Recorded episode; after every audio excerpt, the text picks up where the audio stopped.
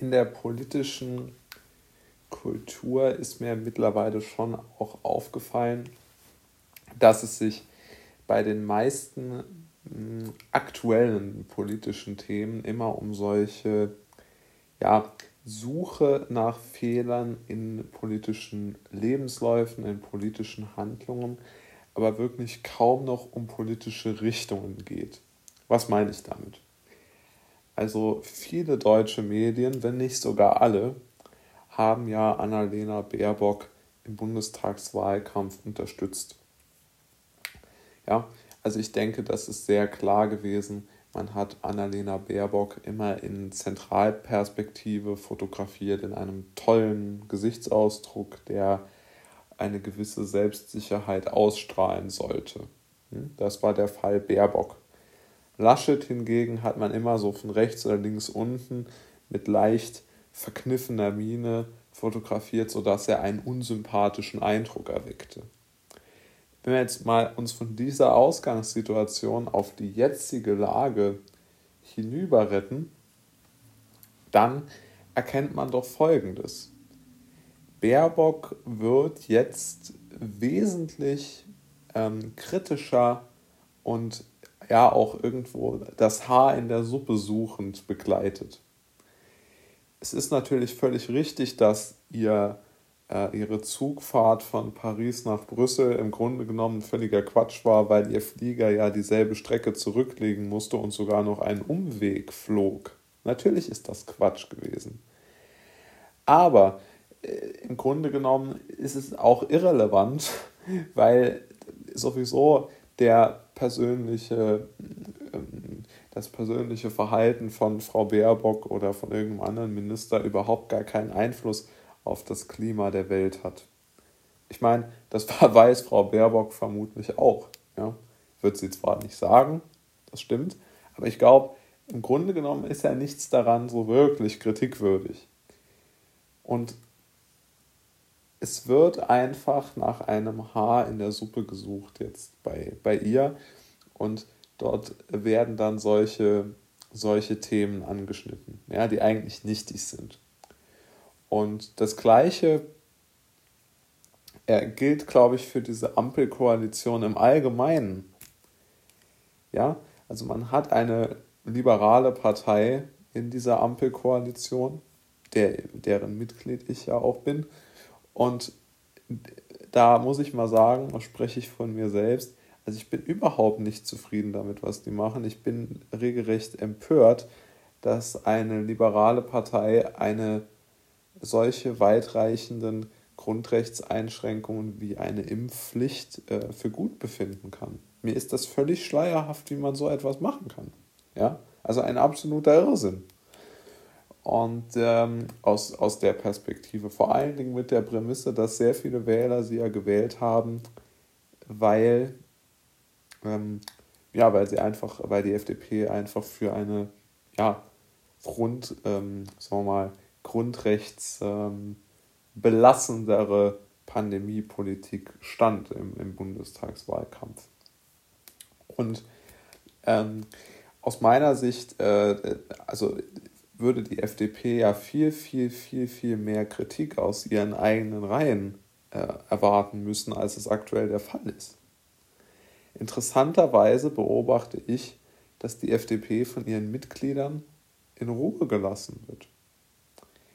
Und jetzt kommt der entscheidende Punkt, warum ich der Meinung bin, dass das so ist. Die Medien, und man kann wirklich die Medien sagen, weil die wirklich mehr oder weniger das Gleiche schreiben, sind einfach der Meinung, man bräuchte diese Impfpflicht und schreiben deshalb relativ positiv über die FDP. Ja? Also mein Eindruck. Im Vergleich zu früher schreibt, äh, sind die Beiträge in ARD, ZDF, Spiegel, Süddeutsche, also so die Kanäle der Menschen, die sehr, sehr viel von, äh, sagen wir mal, von, also die halt sich selbst für politisch, ich würde sagen, sehr tendenziell links einfach einschätzen, ähm, die das halt lieber lesen. Die dort hört, also habe ich mir heute nochmal angeguckt, habe ich kaum Kritik äh, für, in der, für die FDP gefunden. Und auf der anderen Seite finde ich überall äh, Kritik an den Grünen und insbesondere an Frau Baerbock, das finde ich so interessant, äh, wegen irgendwelchem Quatsch wie diesen Flügen. Aber dieser Flug ist ja völlig irrelevant für die Klimabilanz Deutschlands oder die Zugfahrt, besser gesagt. Aber die, die Impfpflicht ist wirklich ein maximaler Eingriff in die Freiheitsrechte und das will auch noch eine liberale Partei. Also das ist ja im Grunde genommen zynisch zu behaupten, dass die Grünen weiter von ihren Idealen abgerückt werden als die FDP. Ich lese in fast allen Kommentaren, die FDP würde diese Regierung prägen. Also wer wirklich dieser Meinung ist, also man kann dieser Meinung ja nur dann sein, wenn man wirklich glaubt, die FDP findet das alles so richtig, was aktuell gemacht wird. Wie man das dann aber auch noch mit dem Begriff freie Demokraten beschreiben können soll, das soll mir mal jemand erklären.